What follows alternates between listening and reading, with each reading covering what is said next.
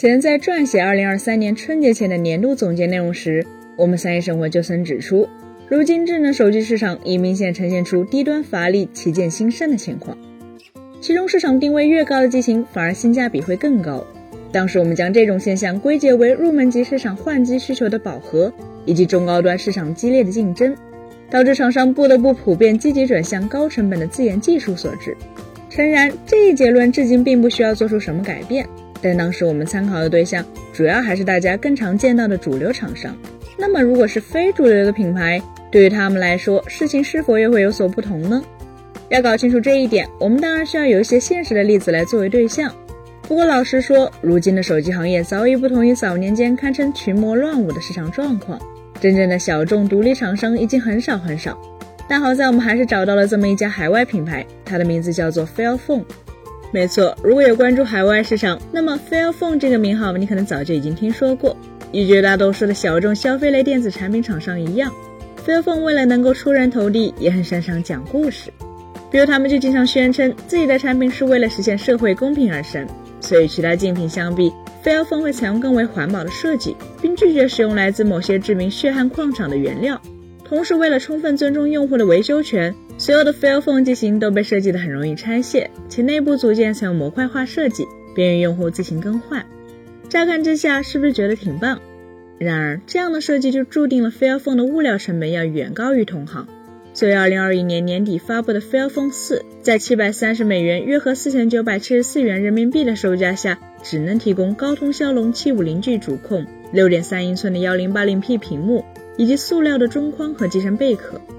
不仅如此，由于使用了高度私有化的模块设计，所以尽管 Fairphone 4允许用户自行拆机维修，但这并不意味着你可以随便买一个摄像头模组，或是买一颗闪存芯片自己换上去，而是需要购买官方提供的模块。可这些零配件的价格就一点儿也不便宜了。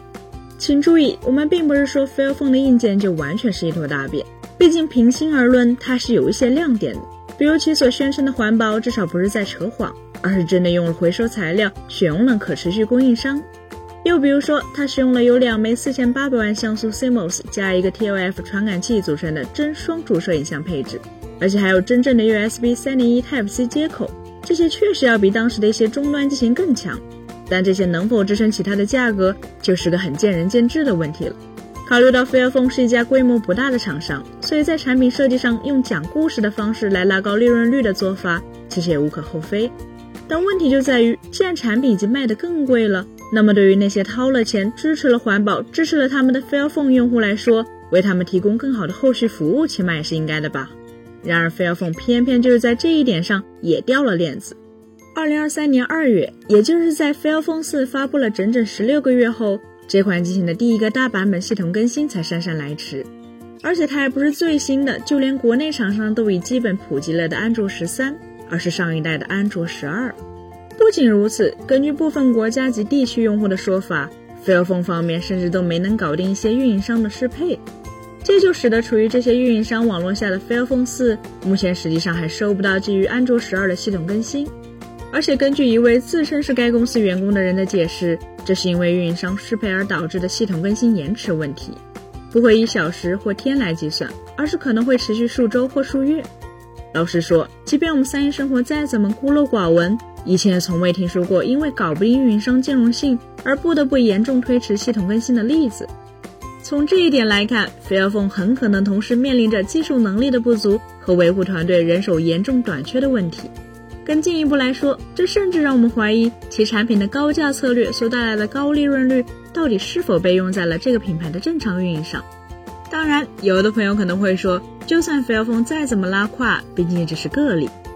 然而，纵观整个市场，就会发现定价高到离谱，硬件配置落后，市场定位奇葩，交付时间一拖再拖，说好的长期系统更新维护不能落实这几点，几乎已经成为当前诸多小众手机厂商的共性。无论是以公平环保为卖点的 Fairphone，以加密和反监视为卖点的 Web 三手机 Saga，还是几年前曾掀起过一阵关注的区块链手机。他们基本都符合这些特征，也往往会让消费者要么花了大价钱却用得很难受，要么甚至是钱货两空。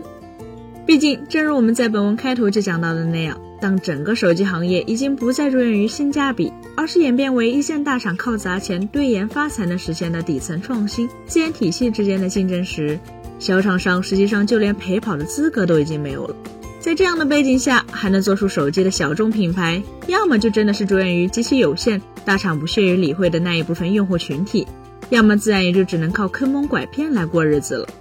本期节目就到这里了，更多精彩大家可以关注我们三一生活的官网或全民台同名账号查询更多信息。咱们下期再见，拜拜。